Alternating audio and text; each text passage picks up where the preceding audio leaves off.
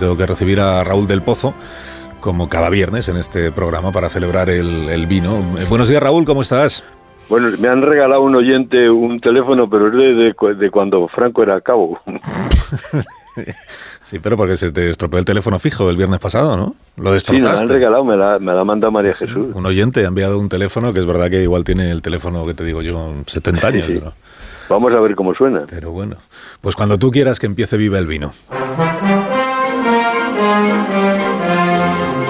Eh, Pedro llegó en tren desde Polonia, desde Polonia a Kiev, donde nacieron Trotsky y Nikita Khrushchev.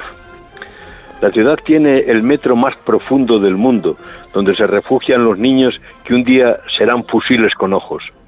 La invasión de Ucrania ha dividido al gobierno de coalición. Podemos llama al PSOE partido de la guerra. Pablo Iglesias declaraba al principio de la matanza que era una hipocresía enviar armas.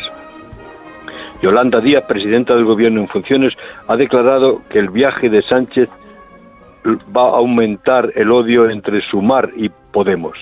Yone Belarra dice que se jalea la muerte desde los escaños. El gobierno ha vetado la visita de Feijó a Letonia para visitar las tropas españolas. Se contraprograman la propaganda por celos como veder de revista.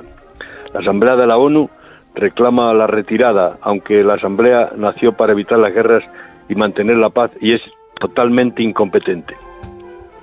Ayer sonaron las sirenas cuando Sánchez dijo que Rusia no ganará esta guerra.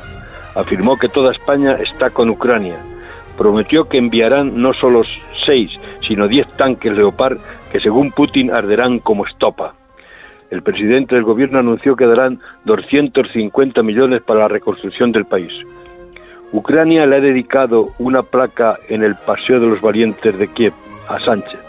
Putin dice que Rusia es invencible, recordando que derrotó a Hitler y a Napoleón y sus soldados tuvieron que comerse los propios caballos.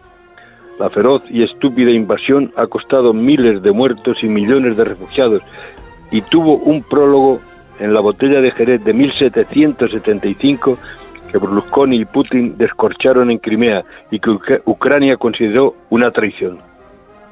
Esperemos, querido Carlos, que otra botella de Jerez sea un brindis por la paz, porque como pensó Clausewitz, los conflictos solo se resuelven por consenso o por violencia.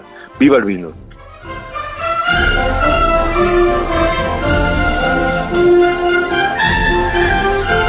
Deseamos un buen fin de semana, Raúl del Pozo, y ahora vas a colgar el nuevo teléfono fijo que te ha enviado un oyente, que como es muy muy antiguo el teléfono, pues hará mucho ruido al colgar. Se lo agradezco de todas maneras. Sí, a ver. Bueno, pues cuelgo. Venga, cuelga.